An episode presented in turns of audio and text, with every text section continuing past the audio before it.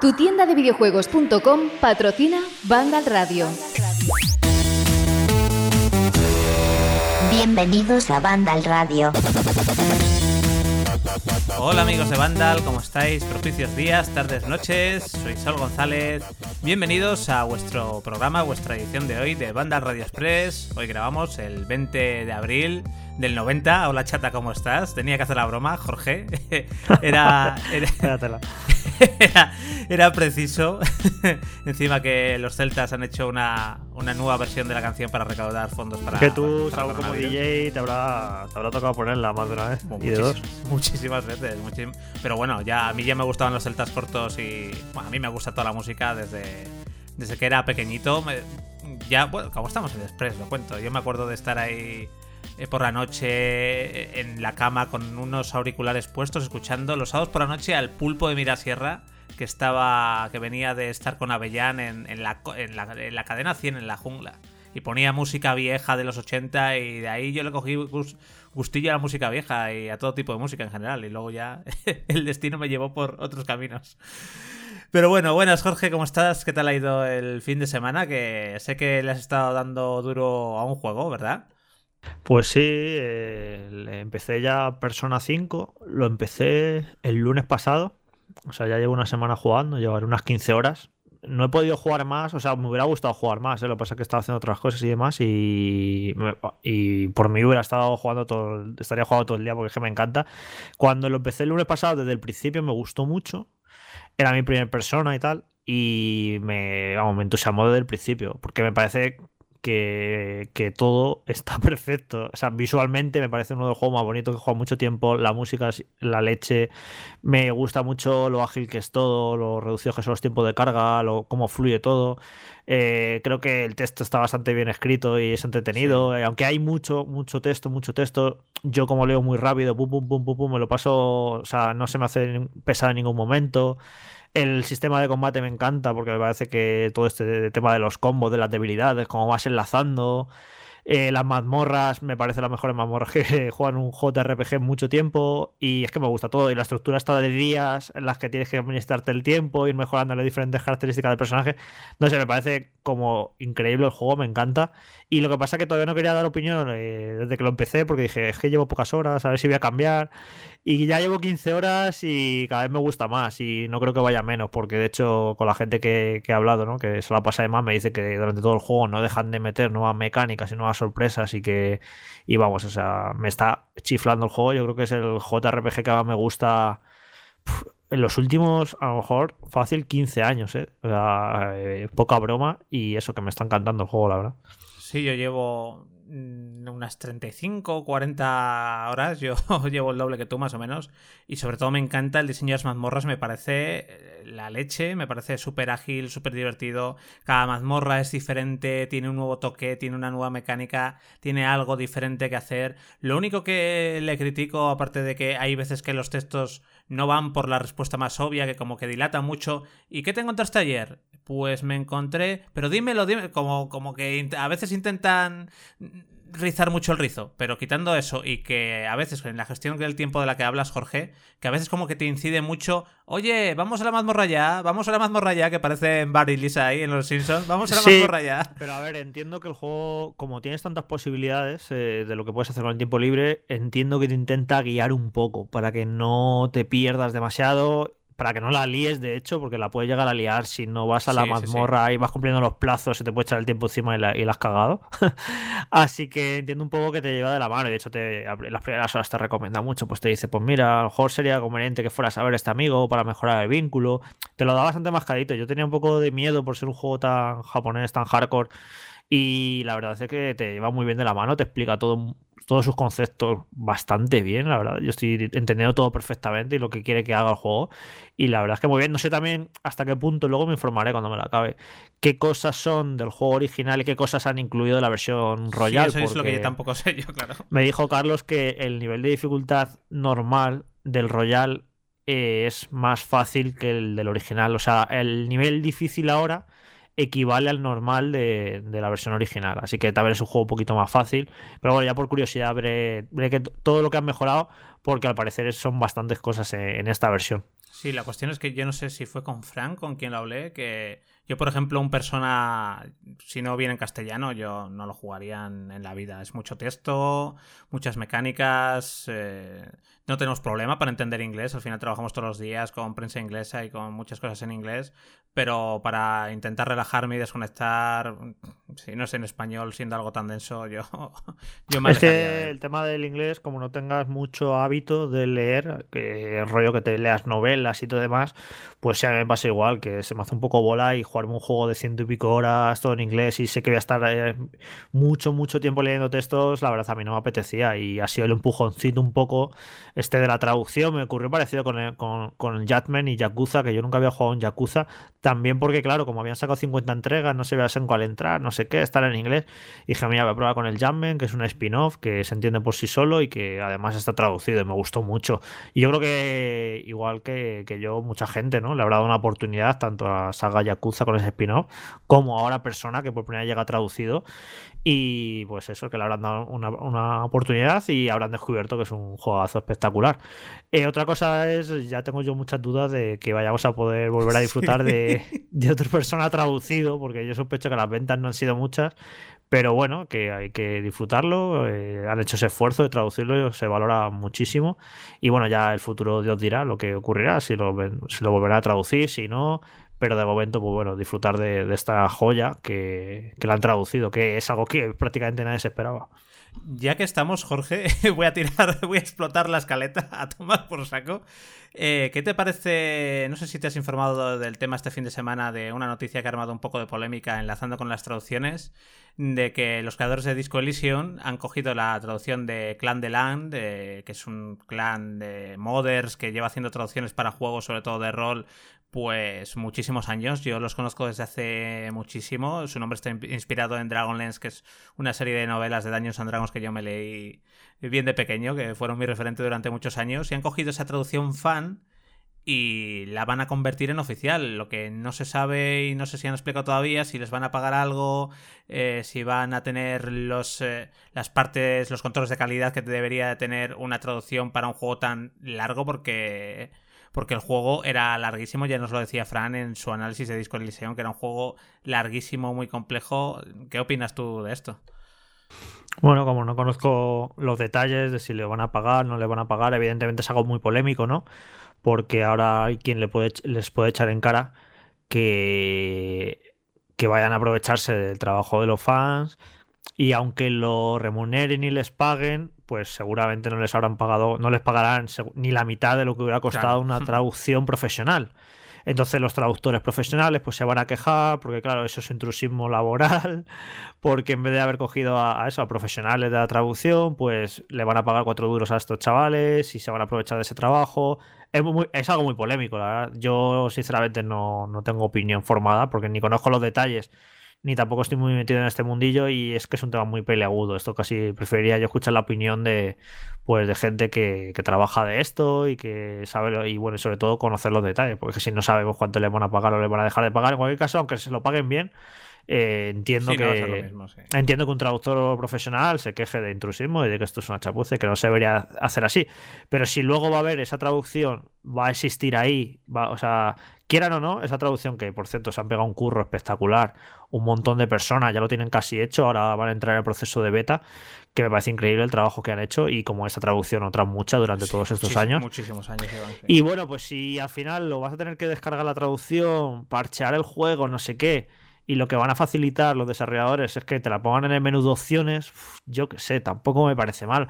A lo mejor deberían indicar en el juego claramente que es una traducción no profesional, como en plan os eh, tenemos esto aquí, pero que sepáis que esta traducción no es profesional y a lo mejor no se no cumple los estándares que no lo sé cómo se debería hacer esto. Es, un tema muy peleagudo, la verdad. Sí, quizás simplemente habilitando un gestor de mods para poder meterlo por ahí, pero claro, desde luego va a haber polémica. Es un tema que podemos discutir con, algún traductor. Porque claro, tú, Saúl, date cuenta que este juego va a salir en consola también. Claro. Cuando salga en Play 4, en One, en Switch, pues tú imagínate que, la traducción, la única manera de aplicarse en el juego fuera la versión de PC, porque en PC pues hace lo que quieras, y en consola te quedara así la traducción. Entonces yo entendería al usuario de consola que se enfadara, porque diría, joder, está traducción hecha ahí en PC y no la utilizan.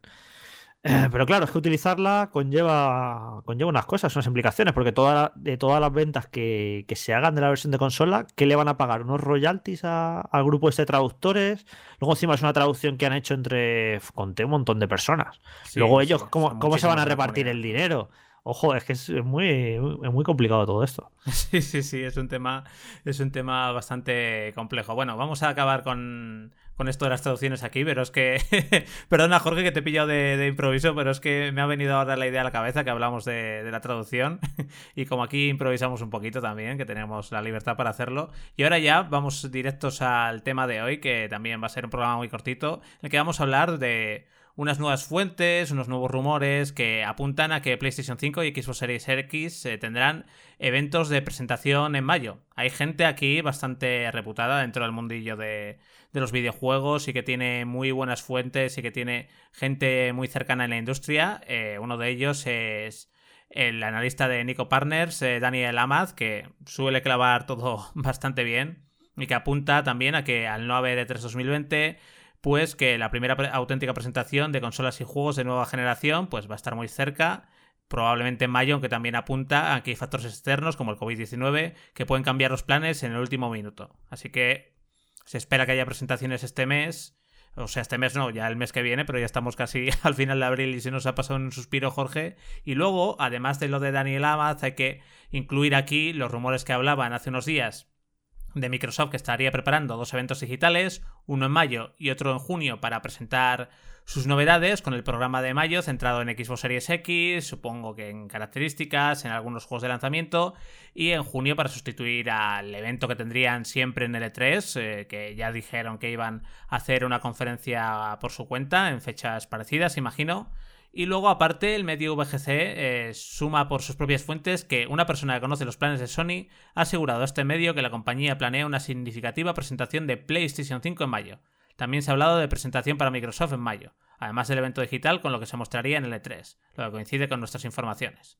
De nuevo, como siempre, todo esto puede cambiar a última hora por el tema del coronavirus, de las distintas restricciones que hay en los diferentes países y todo ahora mismo es una situación cambiante. Pero bueno, digamos que las, eh, los rumores en esta ocasión vienen de fuentes con, bastante fiables, con mucho peso dentro de la industria y es probable que tengamos presentación en mayo de una de las dos o de las dos, cosa que también cuadra bastante, Jorge, porque esperábamos un gran evento de cualquiera de ellas en, en mayo, aunque fuera a finales de mayo, principios de junio, yo creo que esto se iba, se iba a dar igualmente. Sí, creo que en el último Vandal Radio canónico, el, el programa original, hice yo un comentario respecto de esto, que creía que, que claro, que al no celebrarse el E3, pues todas esas presentaciones y anuncios que se concentraban en esos días, de tanto de Microsoft como de Ubisoft, de Bandai Namco, de Warner Bros. y demás, pues ahora ya no están atadas a esa semana y no tienen por qué celebrar todos esos eventos en, esas, en esos días en concreto. Entonces yo eh, pensaba que esto lo que va a provocar es que se fueran a celebrar todos estos eventos pues de manera más extendida durante el mes de mayo y el mes de junio. Entonces, bueno, pues eh, cuadraría, ¿no? Que, ahora en mayo, pues eh, Xbox haga su presentación, PlayStation 5 haga su presentación, incluso que se mencionan dos presentaciones, porque a lo mejor una la haces más centrada en la consola, en el sistema operativo, en la potencia, en demostraciones técnicas, y luego haces otra más centrada exclusivamente en los juegos, puedes jugar con eso, ¿no? Y que luego, evidentemente, pues la third party, pues eh, Bandai Namco tiene bastantes cositas. El, nuevo juego de Front Software que todavía no lo han mostrado, que yo, que yo me muero por ver. Ubisoft tiene ahí que anunciar el nuevo Assassin's Creed. Eh, mostrar nuevo gameplay de Watch Dogs Legion y decir que cuando sale. Es que todas las compañías tienen mucho que decir. Bueno, Warner Bros. ni te cuento. Warner Bros. se decía que hasta tres juegos iban a anunciar. Iban a anunciar el juego ese de Harry Potter que se filtró. Iban a anunciar el nuevo Batman, que cada vez hay más voces que dicen que va a salir este otoño incluso. ¿Y qué más de Warner Bros? Si algo más por ahí. Había un tercer juego. De Warner Bros. El Batman decían que iba a ser como un reinicio suave de los que están tan de moda ahora.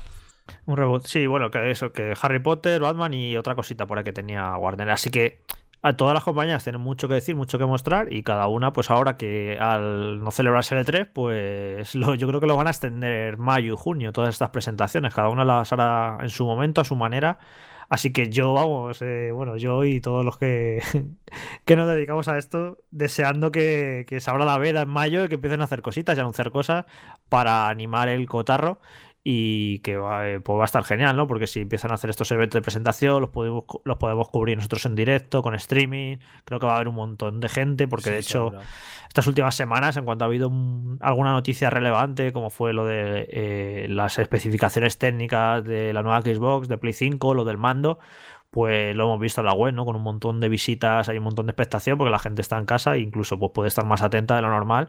Así que todas las presentaciones que se hagan en mayo, yo incluso te diría que van a tener más repercusión y más eh, visitas si se hacen en mayo que si se hacen en junio.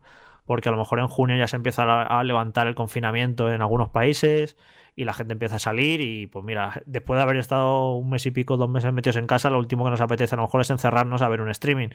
En cambio, si lo hacen en mayo, que todavía vamos a estar aquí todos, pues yo creo que va a tener todo unas audiencias y una atención, va a ser excepcional. Yo creo incluso mayor a lo mejor que la, que en un E3, e que en el propio 3. Así que a mí no me extrañaría nada que, como también se ha dicho, que eso, que alguna de las presentaciones que estaban planeadas para la primera semana de junio o la segunda, pues lo van a adelantar y a lo mejor las hacen en mayo. Porque, porque imagino que lo tendrán todo más o menos listo ya.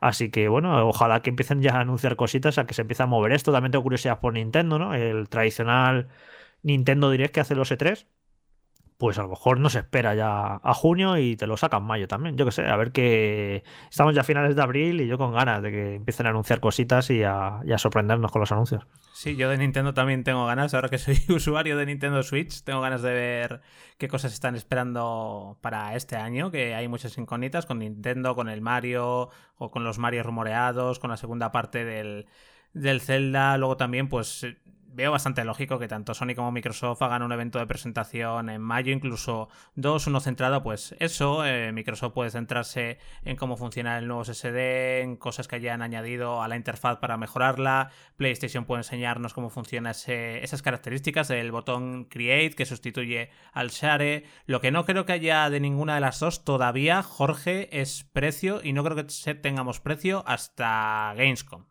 Eh, porque ahora mismo con todo el tema que hay, con eh, las cadenas de producción, la recuperación de materiales, el proceso de producción en masa se espera que sea, siempre ha sido eh, cuando han salido las nuevas consolas en primavera, se espera que sea en junio esta vez pero yo creo que todavía los precios no están del todo asentados, tanto porque están ajustando las últimas piezas y los últimos componentes, como porque ahora mismo el mercado está un poco loco en cuanto a fabricaciones de chips y demás, y yo creo que todavía vamos a tener que esperar un poquito para que nos den el, precio final que vayan a tener Xbox Series X y, PlayStation 5. Aunque mm. tradicionalmente creo que era en el E3 cuando daban el precio, ¿verdad? Sí, sí, porque, sí. sí, porque me, acaba de venir la, la, el E3 en el que hizo la conferencia Xbox con sus 500 euros y luego PlayStation con sus 400. que, recuerdo yo que estuve yo en ese 3, me acuerdo. Que, por la mañana, además, eh, en los días de conferencia, la primera conferencia del día era la, de Microsoft a las 9 de, la mañana en Los Ángeles,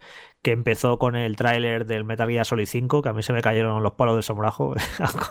Increíble. luego acabó esa conferencia con, con Titanfall, me acuerdo perfectamente, y ahí fue donde dijeron el precio de 499 para la nueva Xbox.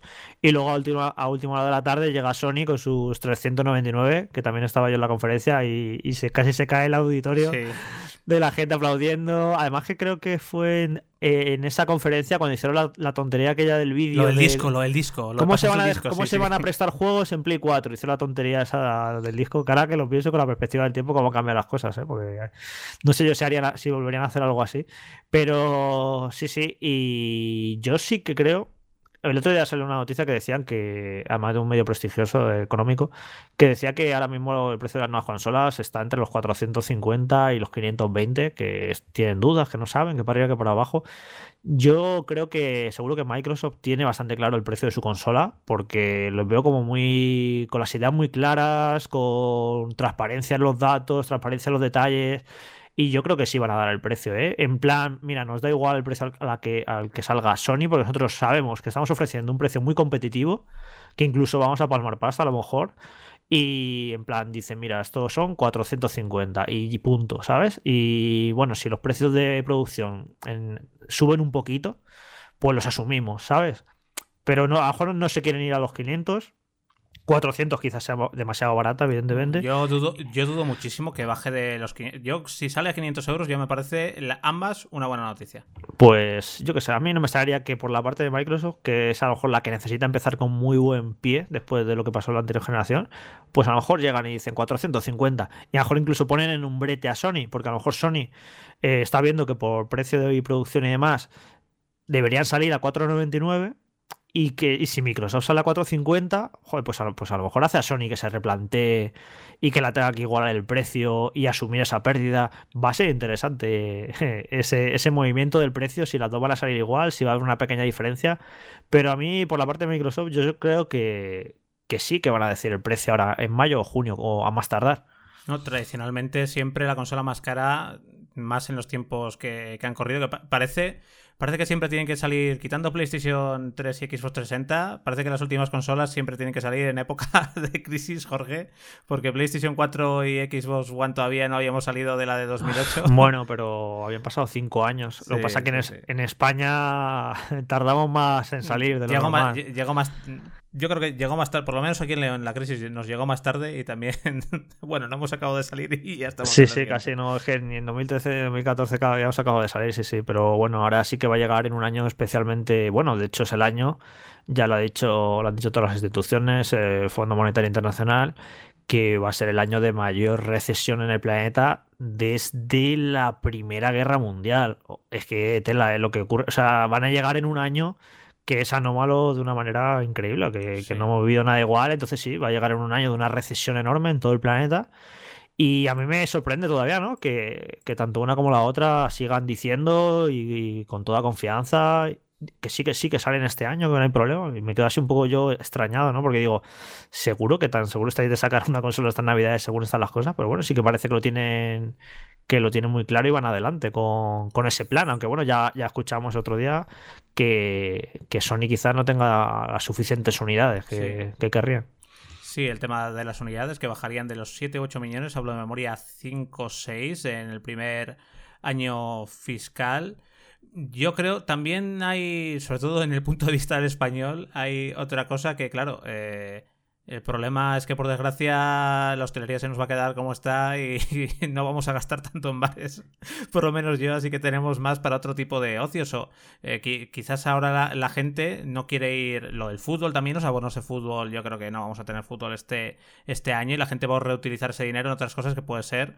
Pues ahora mismo el ocio de los videojuegos es bastante sano dentro de que en tu casa no contagias a nadie, ni te contagian y puede ser una nueva, una alternativa todavía mucho mayor de de ocio. Y, y quiero responderte, ahora que, me acuerdo otra vez, algo que, que dijiste de, en el tema de las presentaciones, que recuerdo en el, último banda al radio, que lo estuve escuchando otro día, y que quizás no. que se estaban planteando que quizás no era el mejor momento de presentar cosas todavía, que había que esperar un poco más hasta mayo hasta, o hasta junio, pero a mí precisamente me gusta que presenten cosas independientemente del estado en el que estemos, de que estemos confinados y tal, porque le da como un poco de de normalidad, como que a mí por lo menos me ayuda a distraerme y me da como un poco de alegría dentro de la monotonía esta tan, tan aburrida, nunca mejor dicho, que vivimos hoy día.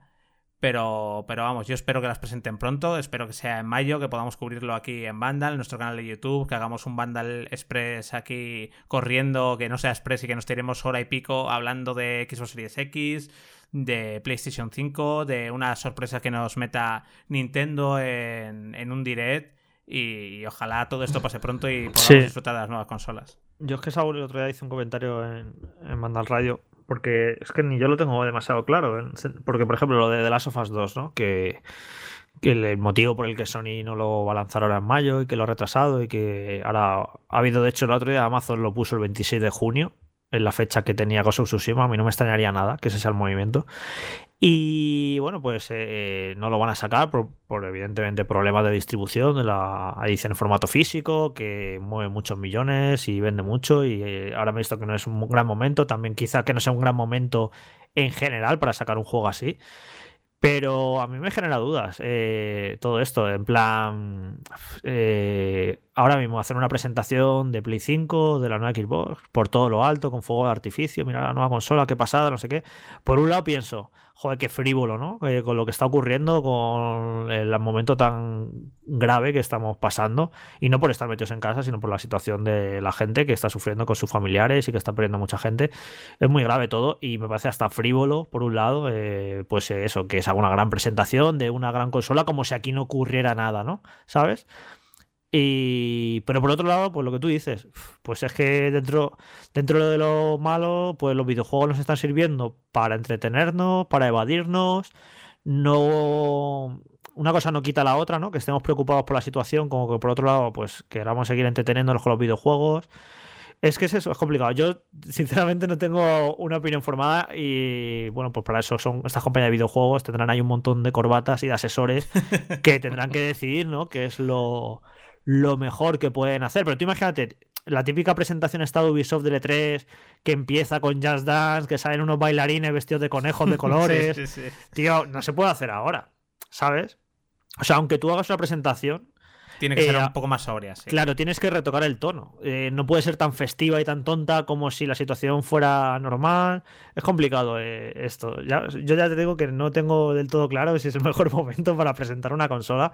Pero por otro lado entiendo que la industria, pues mira, que si que no pare y si no puede, y si puede permitírselo por el hecho, por ejemplo, de que el videojuego se puede seguir desarrollando por teletrabajo y demás, pues sí, mira, sí, no tiene necesidad de por qué parar y que, y que siga adelante. Pero sí que creo que evidentemente afecta. De hecho, el mini Nintendo Direct este que hubo, la manera en la que lo lanzaron, yo creo que evidentemente fue por la situación. Porque ni lo promocionaron en redes, ni dijeron que lo iban a hacer, nada. Fue de repente, llegó a las 3 de la tarde, ¡pum! Lo metieron en YouTube. Además, venía con un, con un aviso inicial que decía que decía que las fechas que iban a decir ahí, que podían verse eh, afectadas por el coronavirus y demás, como conscientes de la situación, ¿no? Pero no lo celebraron, no lo... Venga, que va a haber un Nintendo y el jueves, ¿sabes? O sea, ahí ya eh, eso afectó la manera de comportarse de Nintendo. Así que yo creo que todas estas presentaciones pre-3 y E3 que va a haber ahora en mayo y junio, eh, yo creo que evidentemente de alguna manera se, se tienen que ver afectadas por la situación actual, por el ánimo actual. Sí, no, hombre, pueden pero puede, puede haber un término medio, Jorge. Se puede tener un, un, estilo más solemne, más tranquilo, no tan festivo, no de, no de hacer chistes todo el rato, de ponerse a bailar y de hacer otras cosas más de show business. Pero sí que se puede hacer y pueden presentar las cosas y presentar las características, hablar con ilusión de sus nuevas consolas. Y yo creo que eso, para mí, entiendo lo que quieres decir perfectamente, porque estamos pasando una, una situación muy mala, no por estar en casa. Estar en casa es casi lo de menos, aunque nos fastidie, aunque estemos muchas veces deprimidos o con ansiedad o con ganas de decir, venga, lo mando todo al carajo y salgo a dar una vuelta. Pero, pero claro, hay un montón de gente que lo está pasando mal, hay un montón de gente sufriendo, hay un montón de, gente que, que no se ha podido despedir de sus seres queridos. Estamos en un momento muy que, pero que muy duro. Pero por eso mismo también precisamente yo pienso que todo lo que sea eh, tener a la gente un poco distraída o dar una pizca de alegría, habrá para mucha gente que el lanzamiento de PlayStation 5, de Xbox Series X o del nuevo Zelda sea algo muy ilusionante quizás se pueda arrojar un poco de alegría en este momento precisamente que, es tan malo, pero evidentemente se tiene que hacer una conferencia, un evento online bastante más solemne, serio, presentando las cosas. Tampoco que sea que, aparezca el hombre que parece que, que, está deprimido, pero sí que sea un poco más sobrio de lo que se hace habitualmente. Yo tampoco vería, por ejemplo, en los conciertos iniciales que nos tenía acostumbrados ahora últimamente PlayStation en sus galas de L3, aunque el año pasado no hubiera 3, que entraban ahí con música, eh, con una orquesta tocando de God of War o del juego que sea, eso tampoco lo veo ahora mismo, porque y aparte que... más sobrio y bonito que como van a ser digitales, ya eso condiciona todo. Ya no puedes hacer conciertos, bailarines. El hecho de ser digital ya automáticamente casi te empuja a que necesariamente vayan a ser más sobrios. Van a ser, pues bueno, eso. Eh, ahora tal juego, ahora tal cosa, no sé qué. Y no va a haber escenario, no va a haber público, no va a haber grandes algaradas. Así que, bueno, pues sí, evidentemente van a ser más sobrios los, todos estos, todas estas presentaciones. Van a ir más al grano, realmente.